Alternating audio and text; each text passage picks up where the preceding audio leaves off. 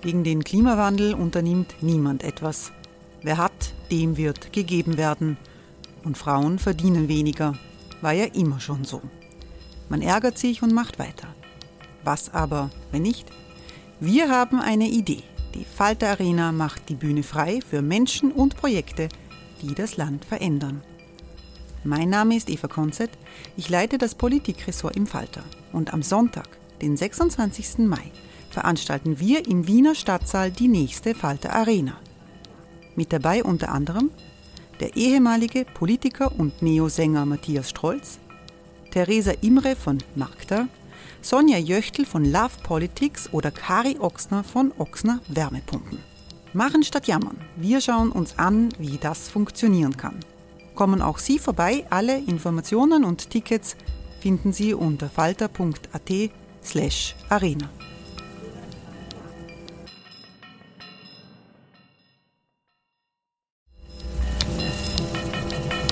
Falter-Podcasts werden durch Werbung unterstützt. Das hilft bei der Finanzierung unseres journalistischen Angebots. Die Erderhitzung ist kein Gefühl, aber mit vielen Gefühlen verbunden. Sorgen etwa oder Angst. Eine Veranstaltung gegen diese Ohnmacht ist Tipping Time, eine Klimakonferenz der Zivilgesellschaft. Von 9.5. bis 11.5. findet Tipping Time in Kooperation von Globe Art, Solektiv und Tangente St. Pölten statt und lädt ein zu Diskurs, Diskussionen und Workshops mit namhaften Vortragenden wie Nikolai Schulz und Friederike Otto. Weitere Informationen finden Sie auf www.tangentesanktpölten.at.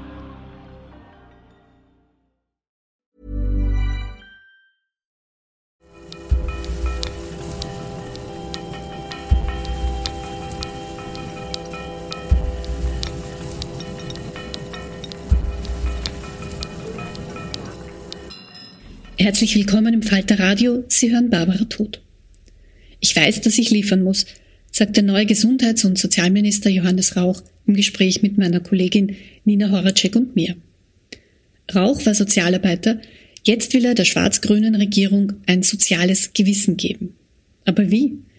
Wir haben mit dem neuen Grünen im Kabinett über seine Ziele, seine Ängste und sein Markenzeichen gesprochen. Ja, Herr Minister Rauch, wir hatten jetzt ähm, zwei Jahre lang einen Gesundheitsminister und keinen Sozialminister. Wird sich das unter Ihnen ändern? Ja, ich bin in meinem Herzen Sozialarbeiter geblieben. Das ist in meiner DNA. Ähm, habe sehr viele Jahre meines Berufslebens damit zugebracht, Menschen, äh, die am Rande stehen, zu begleiten, zu betreuen, in ganz vielen Funktionen. Und ich spüre, das ist ein bisschen wie nach Hause kommen von der Profession.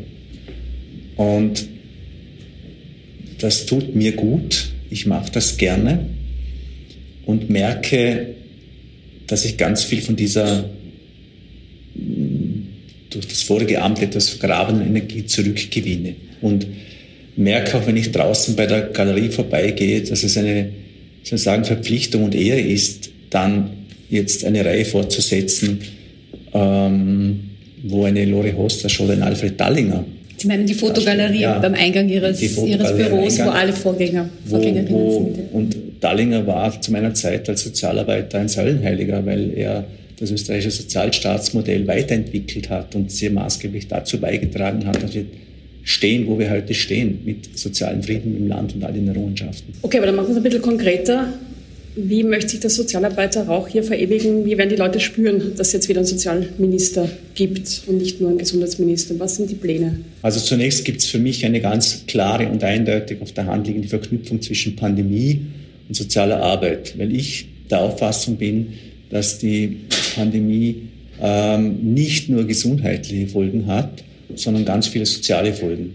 Beispiel, äh, viele Eltern, viele Frauen, Mütter vor allem waren konfrontiert mit Homeschooling-Situationen, ähm, haben gemerkt, wie ihre Kinder sich schwer tun mitunter und genau die Familien, die sich keine private Nachhilfe leisten können und konnten, äh, merken, dass ihre Kinder Defizite aufweisen. Da zu investieren, um nicht Kinder zu verlieren, ist einer der Punkte. Mhm. Aber machen wir es konkret. Was sollen gerade die Kinder Unterstützungsleistungen, Nachhilfe, Nachhilfeunterstützungen, auch in, in Form von, von Geldleistungen, äh, Schulsozialarbeit ausbauen, psychologische Betreuung ausbauen an Schulen. Ja. Das heißt, Eltern, die zum Beispiel Mindestsicherung beziehen, wo die Kinder Probleme haben in der Schule, sollen gratis oder sollen Gutscheine für Nachhilfe bekommen? Oder wie kann man sich das vorstellen? Oder, oder mehr Geld oder eine Kindergrundsicherung? Es wird finanzielle Unterstützung brauchen, weil genau diese Eltern äh, mit geringen Einkommen eben sich nicht leisten können, private Nachhilfe in Anspruch zu nehmen. Und es kann nicht sein, dass die Pandemie äh, Armut noch vertieft oder, oder Spalt, Spaltung in der Gesellschaft noch vertieft. Nein, äh, da muss, müssen Angebote geschaffen werden, um das äh, zu kompensieren auch über, über Zuwendungen und Sozialleistungen. Das Stichwort Kindergrundsicherung hat meine Kollegin Nina Horacek jetzt schon ähm, genannt. Das ist ja das, was viele Expertinnen und Experten als Schlüssel eigentlich sehen. Ähm, der Sozialarbeiter Rauch hätte das jetzt wahrscheinlich auch ganz klar so gesagt. Äh, als Sozialminister können Sie es nicht, weil die ÖVP nicht mitgeht? Naja, das ist ein offenes Geheimnis, also dass die Anpassung der Mindestsicherung oder der Sozialhilfe neu äh, großes Konfliktpotenzial geborgen hat und nach wie vor birgt. Äh, und ich einfach der Überzeugung bin, dass man nicht Menschen, denen es ohnehin schlecht geht, äh, weiter an den Rand drängen kann. Ja, das ist ein offenes, eine, ein offener Punkt der Auseinandersetzung fortlaufend, wo es auch darum geht, äh, welche Anpassungen oder, wie soll ich sagen, ähm, Verbesserungen wir dort brauchen. Es ist unter Schwarz-Blau massiv hineingeschnitten worden, äh, in, in, auch in die Gesetzgebung. Die Länder dann in die Pflicht genommen worden, das umzusetzen. Ähm, und jetzt werden wir Situationen haben, im Übrigen auch mit der Flüchtlingssituation aus der Ukraine, wo man darüber nachdenken muss, naja, wie, wie machen wir das jetzt? Und ich sage jetzt eines ganz deutlich, wir haben äh, für die Pandemiebekämpfung etwa 37 Milliarden Euro aufgewendet bis heute, ja, in unterschiedlichsten Feldern. Ähm, das war schon zuvor bei der Bankenkrise so. Und jetzt kann man einfach nicht darüber diskutieren, ob man ein paar hundert Millionen Euro äh, für Unterstützung von Flüchtlingskindern aus der Ukraine, für Bekämpfung der Folgen der Pandemie, äh, für die Bekämpfung von Armut äh, aufbringen kann oder nicht. Ich halte das für ein gesellschaftliches. Ich wollte gleich was fragen zu den Ukraine-Geflüchteten, weil da sehe ich sagen, das nächste soziale Problem auf uns zukommen. Die erhalten ja ähm, als Vertriebene nur die Grundversorgung. Das heißt, sie kriegen vom Staat, jetzt salopp gesagt, ein Bett, ein Essen und 40 Euro Taschengeld plus höchstens 10 Euro im Monat, also 40 Euro Taschengeld im Monat plus 10 Euro höchstens im Monat für Freizeitaktivitäten. Wenn jemand ähm, in der Grundversorgung ist und mehr als 110 Euro im Monat verdient, fliegt er aus der Grundversorgung raus oder sie. Das heißt, die werden sich ja nicht alle, wenn sie einen Job gefunden haben, sofort eine Wohnung leisten können. Schaffen wir da nicht ein neues Armutsproblem? Im Gegensatz dazu haben anerkannte Flüchtlinge Anspruch auf die Mindestsicherung. Das heißt, die können sich dann ein Leben aufbauen, während die aus der Ukraine kommen, auch wenn sie einen Deutschkurs besuchen, wenn sie eine Fortbildung machen, nur diese 40 Euro Taschengeld kriegen. Ist das fair und klug? Also das Erste, was sozusagen ich in meinem Wirkungsbereich gemacht habe, war die Krankenversicherung für die äh, Flüchtlinge, für alle sicherzustellen. Das ist mit Verordnung schon gemacht worden, auch durch den Hauptausschuss durch. Äh, zweiter Punkt, äh, wir werden entlang der Situation mit den ukrainischen Flüchtlingen sowieso ein paar Dinge neu überlegen müssen. Ähm, wie schaffen wir es, die in, ins Bildungssystem zu integrieren? Wie schaffen wir es, äh, die, die Arbeitsmarktzugänglichkeit sicherzustellen? Und ja, es darf keine Unterscheidung geben zwischen sogenannten guten Flüchtlingen, die aus, aus der Ukraine kommen, und sogenannten schwierigen Flüchtlingen. Es ist nicht meine Diktion, die aus Syrien oder aus Afghanistan kommen. Und wenn es eine Chance gibt oder wenn, wenn diese, diese Kriegssituation eine Chance bietet, dann vielleicht die zu erkennen, dass es vollkommen egal ist, ob eine Familie, äh, die aus der Ukraine flüchten musste, genau gleich leidet und unter genau gleich schwierigen Voraussetzungen flüchten hat müssen, wie eine Familie aus Afghanistan oder aus Syrien oder von woher, woher auch immer. Und das vielleicht durch die Situation mit der Ukraine, wo ich schon merke, es gibt eine hohe Grundsolidarität, Menschen ihr Bild von Flucht und Asyl wieder verändern. Und zwar in eine Richtung, äh, die weggeht von dieser unfassbaren und brutalen Ausgrenzungspolitik und des Niedertreten auf Flüchtlinge. Aber gleichzeitig, ähm, also stimmt wohl, die Ukraine-Flüchtlinge haben mehr Sympathien in der österreichischen Bevölkerung, aber eben gleichzeitig haben Sie nur diesen vertriebenen Status, der Ihnen wahnsinnig äh, schwert, hier in Österreich ein neues Leben zu starten. Haben Sie das in der Koalition diskutiert? Gibt es da noch Spielraum? Wird sich da noch was ändern oder ist das jetzt einmal für die nächsten Monate so gesetzt? Was ich, was ich merke, äh, es, es, gibt, es gibt schon einen Unterschied äh, in der Diktion der Ära Kurz und, und jetzt. Das merke ich in den, in den Gesprächen. Und es wird Anpassungen brauchen, aber die sind nicht fertig verhandelt und nicht fertig diskutiert. Aber was wäre Ihr Ziel, dass sie so behandelt werden wie, ja, wie andere ähm, Flüchtlinge das, das, ist mein, das ist mein Ziel, ja. Ähm, Österreich braucht, um zu einem anderen Thema zu kommen, perspektivisch 100.000 Pflegekräfte. Und Perspektive ist eigentlich nicht weit entfernt. Es geht um ein paar Jahren, werden die schon gebraucht. Wäre es denn nicht auch eine Option, jetzt gezielt Angebote zu machen für die Menschen, die hierher geflüchtet sind, die Pflegeausbildung zu machen, dass sie dann zum Beispiel mehr bezahlt bekommen in der Zeit und dann hier gleich einen Job haben? Ich zögere bei, beim Pflegethema deshalb, weil ich weiß, wie hoch die Erwartungshaltungen sind und wie lange äh, die in der Pflege tätigen, auch Organisationen, auch Mitarbeiter und Mitarbeiter schon warten, dass sich da was tut. Ich weiß das. Und der, der Druck ist ganz enorm hoch. Und es wird, ich werde in diesem Jahr was liefern müssen. Heuer. Also nicht 2023, heuer. Ähm, und was wollen Sie liefern? Naja, genau die Punkte, die Sie angesprochen haben. Also wie, wie kann man es schaffen, Menschen wieder in die Ausbildung zu bringen? Wie kann man Arbeitsbedingungen verbessern? Wie kann man die Bezahlung verbessern? Wie kann man äh, Menschen, die 24 Stunden Betreuung leisten, die vorwiegend aus dem Osten kommen, die schlecht bezahlt sind, schlechte Arbeitsbedingungen haben, so absichern, dass sie, dass sie uns nicht wegbrechen und wegfallen. Ja? Ohne, ohne diese Betreuungskräfte würde das österreichische Pflegesystem zusammenbrechen. Ja, und wir haben ein Problem im Nachwuchs. Äh, wir müssen Anreize schaffen, dass dieser Beruf wieder attraktiv wird und das wird über Arbeitsbedingungen, Arbeitszeiten und Bezahlung laufen. Und das hat mir jetzt bis jetzt jeder ähm, Gesundheitsminister der vergangenen, kann ich mal sagen, Jahrzehnte gesagt und geändert hat sich nichts. Ähm, was ist da Ihr naja, Rezept? Jetzt muss man ein Stück weit auch die Vorgänger und Vorgängerinnen in den Schutz nehmen. Das liegt auch an der österreichischen Realverfassung, weil Pflege halt maßgeblich auch von Ländern mit entschieden äh, wird und verantwortet wird. Und mein Job wird sein, dort mit den Ländern zu einer Übereinkunft zu kommen, wie können wir es gemeinsam machen. Ja? Dass der Bund nur Geld in die Länder schüttet äh, und das versickert dann in den Landesbudgets, das wird nicht stattfinden können. Es muss schon klar sein, wenn Gelder locker gemacht werden, äh, wie kommt man dann zu Vereinbarungen mit den Ländern, dass diese Gelder auch zielgerichtet eingesetzt werden, eben Stichwort Ausbildung, Stichwort Verbesserung der Arbeitsbedingungen, Stichwort Entlohnung. Länder wie, wie Irland ähm, fragen die Kriegsflüchtlinge aus der Ukraine nach, ihrem Bildung, nach ihrer Ausbildung und ähm, werben zum Beispiel Lehrer sofort an und bieten ihnen einen Job im System, weil es Lehrermangel gibt in, in Irland. Ähm, Österreich könnte doch das Gleiche machen, aber nichts dergleichen ist derzeit zu sehen. Ist da etwas geplant? Also, dass man aktiv auch auf die Kriegsflüchtlinge zugeht und ähm, ihnen Jobangebote hier bietet? Bei all der Not könnte das ja ähm, am Ende vielleicht sogar etwas Gutes haben. Wenn es nach mir geht, ja. Und ich würde gern so weit ausholen, zu sagen, wir haben nicht nur in der Pflege, sondern auch in anderen Bereichen mittlerweile einen Arbeitskräftemangel. Äh, das heißt, die Konkurrenz um Arbeitskräfte ist ohnehin groß. Gleichzeitig haben wir eine älter werdende Bevölkerung, Pensionierungswellen in ganz vielen Berufen und einen Bedarf an Arbeitskräften in allen Bereichen.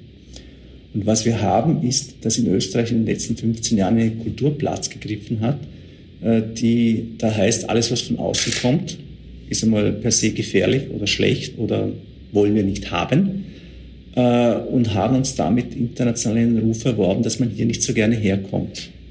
Das muss sich ändern. Das kann man aber nicht von heute auf morgen ändern. Das heißt, jetzt äh, weiß ich schon, wenn einige schreien, ein, eine Art Willkommenskultur äh, wieder zu etablieren, ihr seid willkommen, wir brauchen euch, wir brauchen eure Ausbildungen, wird notwendig sein. Aber muss man da nicht den Österreicherinnen und Österreichern auch sagen, es wird sich einfach nicht ausgehen, wir brauchen Zuwanderung. Ich meine, rund um Österreich herum, alle Länder werden wie verrückt Pflegekräfte von überall ab, wenn wir, also wir kriegen eh bald niemanden mehr, wenn wir weiter zuschauen. Meine Rede, äh, es wird darum gehen zu sagen, äh, entweder wir, wir schaffen diese Kultur, wieder, dass es attraktiv wird, nach Österreich zu kommen, egal in welchen Berufsfeldern, Oder wir werden im Ranking der europäischen Länder äh, ein Problem bekommen, dass wir einfach die Arbeitskräfte nicht mehr haben. Ähm, Sie haben vorgesagt, man muss die Pflege wieder attraktiver machen. Ähm, jetzt höre ich sehr viel von Pflegerinnen und Pflegern, gerade aus dem Krankenhausbereich, sehr viel Frust. Sie sagen als Gesundheitsminister, ähm, wir haben zwar 50.000 positive Fälle am Tag oder 30.000, aber eine riesenhohe Zahl. Aber Halleluja, wir machen einfach auf und passt schon. Die Spitäler sind eh nicht überlastet. In Wirklichkeit haben wir, ähm, was ist jetzt gerade die Zahl ist, ungefähr 2.600 äh, Menschen mit Covid auf Normalstationen, ungefähr 187, 190 auf den Intensivstationen. Das sind Menschen, die müssen isoliert werden. Das ist ein wahnsinnig hoher Aufwand. Eigentlich ist das Gesundheitssystem dauerbelastet seit spätestens November 2020 und ausbaden müssen es die Pflegerinnen und Pfleger, die ausbrennen und wo viele auch den Job wechseln. Ist das wirklich gescheit, dass man jetzt einfach sagt, habt Spaß, ähm, ist nur ein Virus, ähm, Masken runter und tralala? Das ist nicht meine Botschaft. Habt Spaß. Ähm, die viel zitierte Überlastung des Gesundheitssystems mache ich nicht nur an, der, an den Belagszahlen der Intensivstationen fest. Das wäre viel zu kurz gegriffen. Es geht auch daran, wie viele Menschen sind auf den Normalstationen zu betreuen und vor allem auch, wie geht es dem Personal. Ja, das leidet gerade, weil Omikron auch durch die Personalabteilungen durchrauscht und irrsinnig viele Krankenfälle sind. Nach zwei Jahren Pandemie ist, äh, sind viele Mitarbeitende am Rande dessen, was sie noch leisten können. Das ist mir vollkommen klar. Und was die Öffnungen angeht, ähm, jetzt der das auch vorsichtig zu formulieren, aus me in meiner Welt äh, war das doch etwas zu früh und etwas zu deutlich und zu schnell. Ähm, aber es ist jetzt geschehen. Ich habe da manche Dinge auch übernommen. Ähm, aber ist das die ÖVP, die so Druck macht oder warum ist das geschehen? Also der Vorgänger war ja auch vom Fach, der kennt sich ja da naja, aus. Äh, also wir wissen ja, dass die Länder dann sehr darauf, darauf gedrängt haben, Spielräume zu erhalten, auch was die Maßnahmenplanung angeht. Und es, wir haben schon Stück weit einen Fleckerlteppich entwickelt äh, und auch, und das ist mir ganz wichtig, ähm, das Vertrauen der Bevölkerung verloren in die Pandemiebekämpfungsfähigkeit der Regierung. Ähm, Muss man aber sagen, nicht ganz so unrecht, so ja, das gelaufen ist. Verstehe ich. Ja. Erstens geht es den Leuten auf die Nerven, zweitens haben es viele Dinge nicht mehr verstehen können, es war nicht mehr nachvollziehbar, es war äh, kompliziert, dass man nicht mehr durchgestiegen ist. Und ich würde, meine, mein Bestreben wäre es jetzt mal Ruhe hineinzubringen und zu sagen, wir machen nicht jeden Tag irgendwas Neues. Wir müssen versuchen, den Leuten Klarheit und Sicherheit zu geben. Was die Menschen nicht verstehen, äh, äh werden, sie, werden sie nicht akzeptieren. Ja? Aber wäre es nicht klar gewesen zu sagen, wir machen jetzt auf und wir setzen auf eine Strategie der Durchseuchung, weil das ist ja gerade das, was jetzt passiert. So hässlich das Wort ist, aber das ist ja auch eine Variante, die man wählen kann und die man klar hätte kommunizieren können. Wie gesagt, ich bin ja genau in diese Schnittstelle hineingeraten. Jetzt äh, letzte Woche Amtsantritt, äh, jetzt die erste Woche wirklich voll äh, handlungsfähig, wo ich jetzt zum Beispiel morgen entscheiden muss, wie gehen wir weiter mit den Testungen vor? Wie machen wir es mit den Kontaktpersonen? Wie machen wir es mit den Schulen? All das sind Dinge, wo sich heute die Expertinnen und Experten bei mir im Haus zusammensetzen und dann aber entscheiden, wie machen wir das jetzt im Gesamtpaket morgen. Nicht morgen machen wir Testungen, dann äh, Mitte der Woche wieder was anderes. Das geht sich nicht aus. Ich muss das aus einem Guss herbringen und vermitteln können, und zwar so, dass die Leute es verstehen. Na, dann sagen wir simpel, wer soll sich ab April noch testen dürfen, kostenlos? Na, in meiner Welt äh, ist eine vollkommene Abschaffung der Gratistests keine gute Idee, wenn wir tägliche Infektionszahlen haben von 50.000 oder was darüber. Ja, Sollen die Kinder in den Schulen aus. weiter getestet werden? Ja, der Meinung bin ich. Und wie ist es eigentlich mit den Kindern, die nicht geimpft werden können und den chronisch Kranken? Jetzt, wo ähm, die Masken fallen, was sagt man denen? Ähm, tut uns leid, ihr seid die Kollateralschäden dieser Pandemie. Euch können wir oder wollen wir halt nicht mehr schützen? Werden Sie von mir nicht hören. Also äh, Kollateral, Kollateralschäden in Kauf zu nehmen oder auf besonders empfindsame Gruppen nicht Rücksicht zu nehmen, ist nicht meins. Aber auf die wird ja nicht Rücksicht genommen. Also wenn wer ein Kind hat, das ähm, nicht geimpft werden kann oder wenn jemand zum Beispiel gerade eine Chemotherapie macht und ein schwaches Immunsystem hat, die Gesellschaft schützt den nicht mehr. Der kann der oder die kann eigentlich nur zu Hause bleiben oder sagen, ich gehe das Risiko ein. Also in meiner Welt ist Vorsicht und sorgsamer Umgang mit jenen, äh, die besonders gefährdet sind, massiv verankert aus meiner eigenen Krankheitsgeschichte. Ich weiß, wie das ist, eine Chemotherapie zu haben und ums eigene Überleben zu ringen und was dann an Empfindsamkeit auch vorhanden ist. Äh, das ist einmal ganz sicher. Äh, und da, da die, den Spagat zusammenzubekommen, was braucht es an Maßnahmen, um diese Personengruppen zu schützen? Wie machen wir das? Wie bringen wir das technisch hin? Ja, äh, das ist eine Herausforderung, das weiß ich. Und nochmal, ich schaue mir jetzt alles ganz genau an. Wie sind wir da aufgestellt und welche Maßnahmen sind notwendig, um zum jetzigen Stand der Pandemie äh, überhaupt das Gefühl vermitteln zu können, dass die Menschen auch den Eindruck haben, man sorgt sich schon um uns und um mich. Ja? Und es ist dem da oben nicht egal, wie es mir gerade geht. Ja? Und auf der anderen Seite natürlich auch äh, äh, zu schauen, wie kann ich das auch in der Breite abbilden. Der Spagat, den ich machen muss, ist ja sozusagen äh, die besonders schützenswerten Gruppen im Fokus zu haben und gleichzeitig auch zu schauen, dass die große Breite äh, der Bevölkerung das einigermaßen auch mitträgt, weil es nützt mir dann nichts, wenn die sagen, tu ich nicht mehr. Nice! Yeah! What you're hearing are the sounds of people everywhere putting on Bombas socks, underwear, and t-shirts made from absurdly soft materials that feel like plush clouds. Yeah, that plush. And the best part? For every item you purchase, Bombas donates another to someone facing homelessness. Bombas. Big comfort for everyone. Go to bombas.com slash ACAST and use code ACAST for 20% off your first purchase. That's bombas.com slash ACAST. Code ACAST. Sie haben es ja schon angesprochen, das Vertrauen Die Regierung hat das Vertrauen der Bevölkerung ins Pandemie-Management verloren. Spätestens im Herbst wird man dieses Vertrauen, oder wäre es gut, wenn man das wieder hätte, weil dann werden wir wohl erneut über eine Impfkampagne diskutieren müssen, wir werden über eine Auffrischungsimpfung diskutieren müssen. Ähm, alles Themen, die wir eigentlich eh schon durchhaben. Äh, was wollen Sie denn anders machen? Welche Multiplikatoren könnte man zum Beispiel ansprechen? Äh, stärker in die Schulen gehen, um beispielsweise Kinder, die ähm, immunsupprimiert sind, äh, in der Klassengemeinschaft zu schützen. Also was, was konkret könnte denn oder soll im Herbst passieren? Also Herbst wird zu spät sein. Das, also ich habe schon mir überlegt, jetzt hat es gegeben den Bericht der Impfkommission, Aussetzen Impfpflicht für drei Monate, dann neuerlicher Bericht im Mai oder Mitte Mai, Ende Mai äh, und dann weitere Entscheidungen. Es beginnt ab sofort. Also ich muss ja schauen, dass im Herbst, äh, wenn möglicherweise eine neue Welle droht, äh, wir eine Durchimpfungsrate haben von annähernd 80 Prozent. Jetzt sind wir bei 54.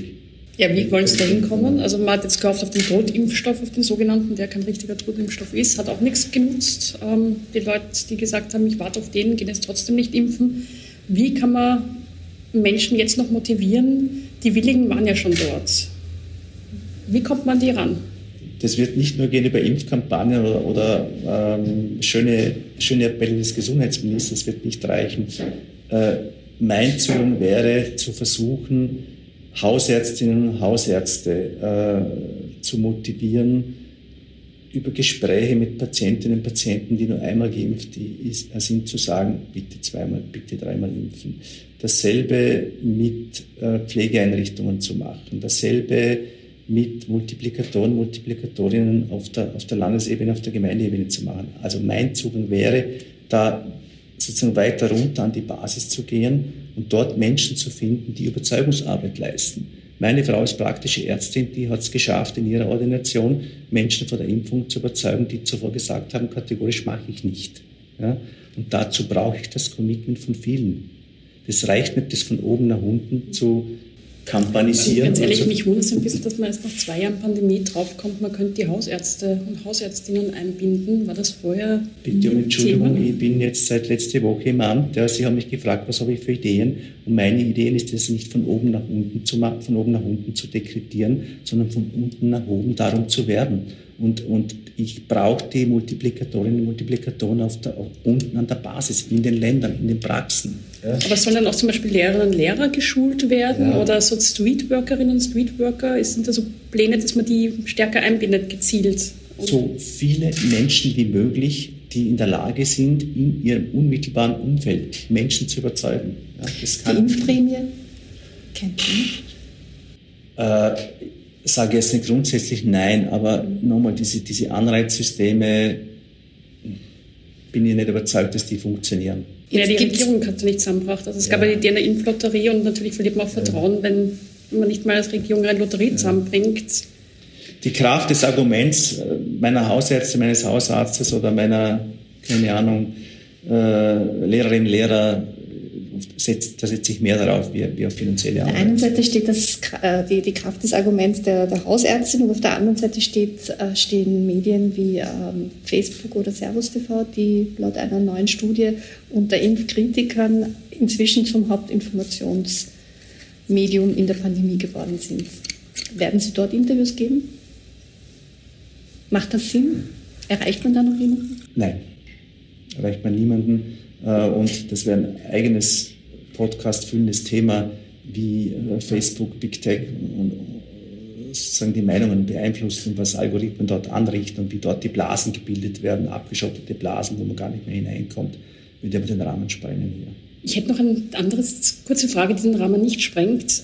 Mich würde interessieren, wie der Weg von Ihnen hierher war ins Ministerium. Ich weiß, ähm, es gab immer wieder Begehrlichkeiten, Sie von Vorarlberg nach Wien zu locken. Wie ist denn das dann konkret abgelaufen? Wann hatten Sie der Vizekanzler angerufen und gesagt, hoppla, wir haben ein Problem, könntest du bitte Feuerwehr spielen? Den Tag weiß ich nicht mehr genau, aber ich hatte 24 Stunden Zeit zu überlegen. Mir nicht. Haben Sie jetzt eine Schussweste im Auto liegen? Bitte? Haben Sie eine, Schuss, eine schusssichere Weste im Auto liegen? Nein. So wie Ihr Vorgänger? Habe ich nicht, noch äh, nicht, weil ich auch noch nicht so bekannt bin, klarerweise. Äh, die Sicherheitslage werde ich mir anschauen. Ich bin jetzt nicht jemand, der sich per se fürchtet, aber natürlich trudeln bereits Briefe, Mails und ähnliche Dinge ein, auch bei meiner Frau, äh, die schon heftig sind. In diesen 24 Stunden, wo Sie Zeit hatten zu entscheiden, welchen Anteil hatte dieser Aspekt des Berufes in der Spitzenpolitik? Keinen sehr großen, weil äh, erstens kann ich es nicht genau abschätzen, wie es bei mir sein wird, diese ganze Sicherheitsgeschichte. Ähm, ich unterschätze die nicht, fürchte mich aber auch nicht zu Tode. Äh, am Ende des Tages hat meine Entscheidung maßgeblich beeinflusst das Gefühl, ich muss jetzt Verantwortung übernehmen. Auch in einer ganz schwierigen Situation. Mir ist vollkommen klar, auf was ich da treffe in dem Amt. Ja? Ich habe da null Illusionen. Ja? Und äh, dass das, wie soll ich sagen, äh, manche haben gesagt, das ist eine Mission Impossible. Ja? Äh, aber ich nehme die Herausforderung an und wenn ich Ja sage, dann voll und ganz. Und nochmal, es geht mir ganz stark darum, nicht nur den Gesundheitsaspekt, der ist wichtig, mitzunehmen, sondern auch in diesem Ressort Sozialpolitik zu machen. Dann danken wir fürs Gespräch. Dankeschön. Sie hörten ein Interview mit Johannes Rauch, dem neuen Gesundheits- und Sozialminister. Eine längere, gedruckte Version unseres Gesprächs können Sie auch im Falter lesen. Sie haben noch kein Falter-Abo? Bestellen Sie eins unter abo.falter.at. Ich verabschiede mich von allen, die uns auf UKW hören. Ursula Winterauer hat die Signation gestaltet, Philipp Dietrich betreut die Audiotechnik im Falter. Alles Gute und bis zur nächsten Sendung.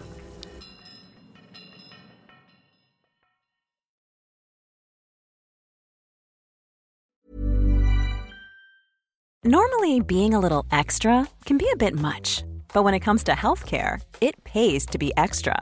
And United Healthcare makes it easy with Health Protector Guard fixed indemnity insurance plans. Underwritten by Golden Rule Insurance Company, they supplement your primary plan, helping you manage out of pocket costs without the usual requirements and restrictions like deductibles and enrollment periods. So when it comes to covering your medical bills, you can feel good about being a little extra. Visit uh1.com to find the Health Protector Guard plan for you.